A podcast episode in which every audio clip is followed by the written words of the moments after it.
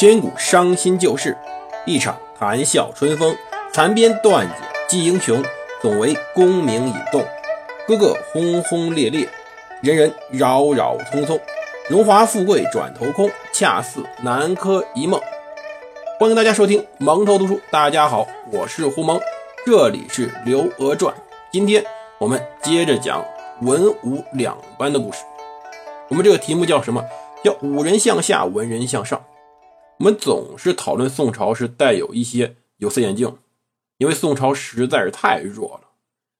不管在评书中还是在史实中，他总是被北方的少数民族暴打一顿，尤其在最后还亡于蒙古之手。中国朝代里面亡于异族之手的有两个，一个是宋朝，一个是明朝。而明朝呢，好歹是自己把自己折腾死的。而宋朝呢，是彻彻底底被人家给一点一点打下来，实在太耻辱了。而开端呢，就是这时候。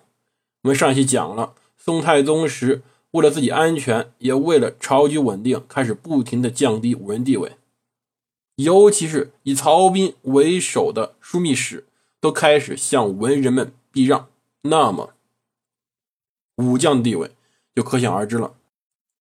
一个假的使者，凭借着自己的虚假身份，都可以把一个县的屯兵差点接管，想起来都可怕。那么这时候武人地位逐渐下降的时候，文人地位却逐渐上升，或者说根本就不是上升，而是坐了火箭了。文人进入了自己的天堂。中国几千年来，文人从来没有这么爽过。为什么呢？因为。宋太宗为了自己的执政根基，特别重视这个。首先，第一条便是科举。在太平兴国二年，其实就是宋太宗执政的第一年，宋太宗赵光义便开始开科取士。而他的这次开科取士，因为这一次科举，他足足录取了五百多人。大家可能觉着一次全国性科举三年一考录取五百多人并不多啊，但是呢，往前翻翻，我们之前提过，在宋太祖年间，录取每次多了十几个，少了才五六个，那么五百人，大家想想多不多呢？大臣们或者是宰相指出，你录取人数也太多了点了，但是宋太宗根本没在意。在这次科举中，他录取了以吕蒙正为。状元的进士一百零九人，同时呢，诸科就是除了进士科以外，有二百零七人，同时呢，还有其他的考多次没考中的，还有各种原因没有录取的，他这次一并录取了，一共有一百九十多人。想想这个数字是多么可怕一个数字呀！要这么多人干嘛呢？很简单。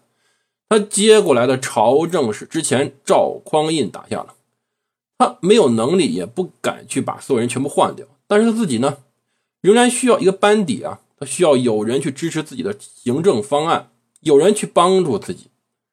那就从当官开始决定吧，也就是从科举，我亲自录取一批新人，逐渐替代掉这些宰相。他在见这些进士们时，曾经交代过一句话。你们呐，一定要好好当官。到任上时，发现有什么不合适的地方，有不法的情况，可以尽快处理。什么叫尽快处理啊？不需要向我汇报，自己看着办吧。这些人一被任命，便任命为高官，比如说当时的通判呐、将作监、大理平事等官。就这些人一当官，当的都是副市级的干部。想想吧，一个刚刚考上试的一个。文人一出手便是副市级，级别多高啊！而更可怕的是，这些人在随后大宋历史上创造一个记录：曾经有人四十多岁就当上官了。太平兴国二年时候，他们年轻的十几岁，年老的也就三十岁左右。这批进士有四十岁左右便当上宰相的，在中国历史上非常罕见。说白了。他赵光义就是要拿这些新进的进士去代替自己身边的那些宰治大臣，毕竟自己培养出来的天子门生用着更顺手。到他们临行时，赵光义亲自给他们践行，同时呢，每个人赏赐二十万贯铜钱，作为他们的践行费用。说白了就是公家给你们报销一切车旅费用。这听起来多么霸气！这也开了一个先河。从此以后，宋朝的科举进士由公家负责一切花销。科举制的大兴，从好处来讲，对于宋朝来说更加的公平了。尤其是底层民众可以公平的参加科举考试。之前唐朝的时候，一般的老百姓是没有资格参加的，因为一来他拿不到足够的教育资源，以便于他去参加科举；二来他也没有足够的地位去参加。唐朝的科举考试更像是一种在门阀贵族里玩的一种游戏，一般的年轻人根本获得不了入门资格。而宋朝呢，士农工商各阶层。都可以平等的去参加啊，当然，并不是每个人都有资格的，因为如果要脱产考试，需要这个家庭有较强的经济实力。即使像后来范仲淹、范文正公那样穷困的，也至少我每天有口粥喝吧。要知道，一个家庭里面有个人不是劳作，反而要大肆花销，对于一般农民家庭根本供不起。南方更多的时候。是以一个族为单位，就这个村子可能都姓李，这个李家村为单位，由族长组织供养出来两三名优秀学生去考试，考成了，他们自然会回报自己的家乡。但是这样子已经比我们之前的社会公平太多了，既非皇族继承，又非门阀垄断，也非皇帝或者官员随意指派。凭借一根笔，你有本事就能考上，考上就能当官，朝为天舍郎，暮登天子堂。早上的身份，你可能还仅仅是一名农民呢。到下午发榜之后，你就可以登上天子堂前去作为一名官员了。宋朝科举魅力便在于此，的公平也在于此。宋朝多次录取。士农工商各阶级都有，也由此稳定了社会，稳定了当时整个宋朝的政局。可是呢，也有麻烦地方，麻烦便是宋朝三勇问题在宋太宗时期彻底打开了。宋朝三勇，勇是一个土宝盖加一个己字，勇于的意思。三勇指的是勇官、勇兵、勇费。勇兵呢？我们前面提过，不迁都洛阳，不迁都长安，你就需要驻扎大量的军队在开封。这些军队是不是劳作的雇佣军人？他们不仅不生产，反而要消耗大量的粮食以及金钱。而由于开封自己的地方不好，还要浪费金钱去防守，那么勇兵问题拖累国家财政。勇官呢？从此时开始，开始大量录取进士及诸科。这些人一旦录取，本身他们就是当官的，当然他们没有缺而已，他们有官员身份，国家就要发钱，他们只是没有相应的岗位去工作。宋朝的勇官问题是特别严重的，因为他还是叠床架屋的政治机构。我们后面讲起来的时候会提到这一点。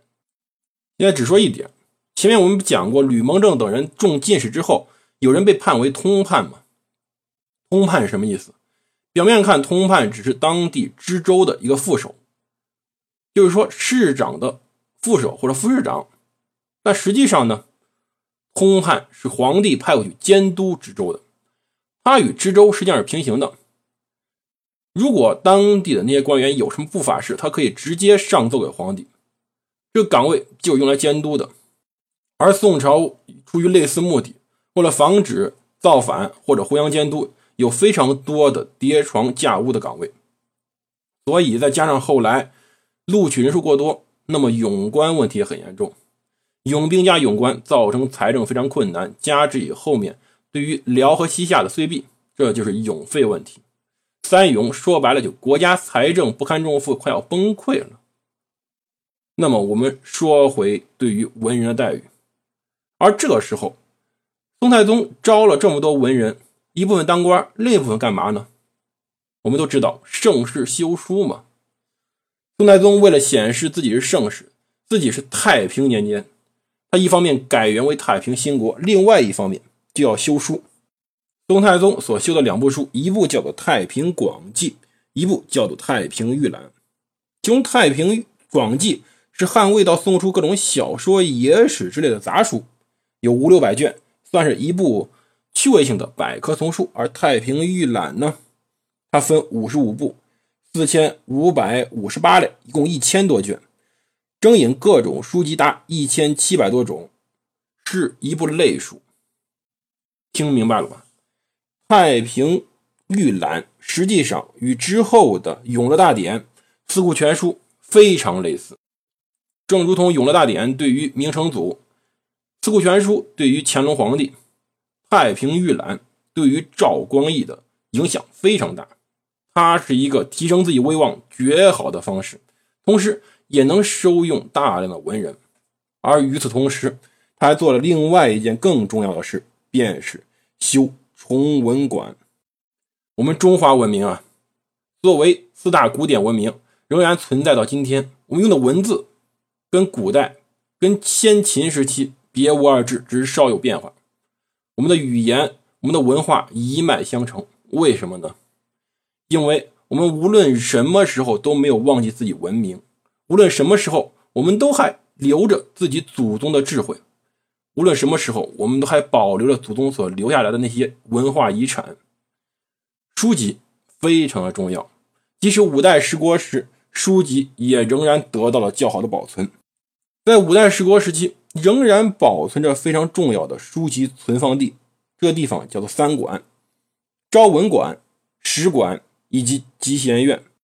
是当时中央王朝积存天下图书的地方，是当时中华文明的集聚中心。可是呢，经过五代的时候动乱，加上宋朝初年并不关注，这三馆很破，破的跟个菜市场似的。宋太宗看到这里非常伤心，说：“我要重修三馆，花多少钱？不在乎，花多少时间？要尽快，要好要快的盖房子，要规模嘛，规模要比皇宫还好。建成以后便被命名为崇文馆。”而崇文馆的亭台楼阁、屋宇设计，甚至是皇帝本人亲自做的。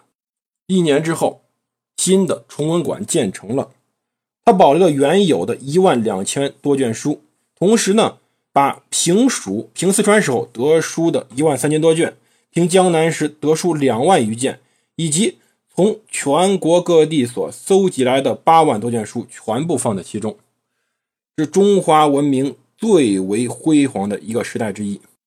有人说，宋太祖给宋朝定了规矩，宋太宗给宋朝定了氛围，而真宗、仁宗则给宋朝定了格调。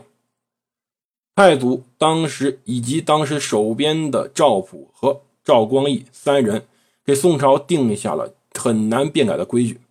中国非常在乎祖宗之法，开国之君。多处都可以给后代定下来非常好的规矩，而后人呢，只能在这个框架内修修补补。而太宗呢，太宗赵光义除了配合太祖定下天下规矩以外，同时自己由于自己的各种考虑，定下了一个氛围。这个氛围便是重文抑武，文化事业在宋朝得到极大的复兴。而武将嘛，过得很惨，非常非常惨，就此出现了“好男不当兵”。好铁不打钉的说法，而后面我们会讲到真宗、仁宗，他们真正给这个大宋王朝定下了格调，美丽、玄幻，同时呢，也有点萎靡的意思。当然，这时候还扯不到那么远，因为宋太宗还面临着另外一个问题，他要超过他的哥哥，他要统一天下。毕竟这个世界上还是有地方不属于他大宋朝的嘛。他把眼光放在了吴越身上，同时呢，也开始北望北汉。一统天下，我们下集再讲，欢迎大家收听。大家如果喜欢这个节目，一定要订阅啊！谢谢各位。